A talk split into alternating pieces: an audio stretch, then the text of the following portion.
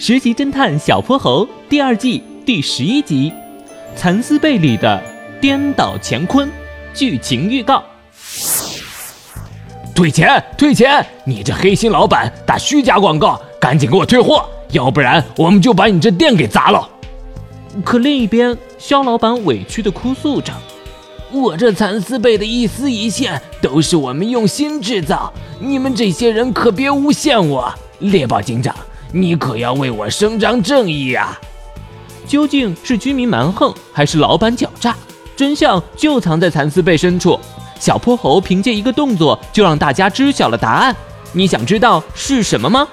快来喜马拉雅搜索《实习侦探小泼猴》最新季，和小泼猴一起破案吧！说不定下一个名侦探就是你。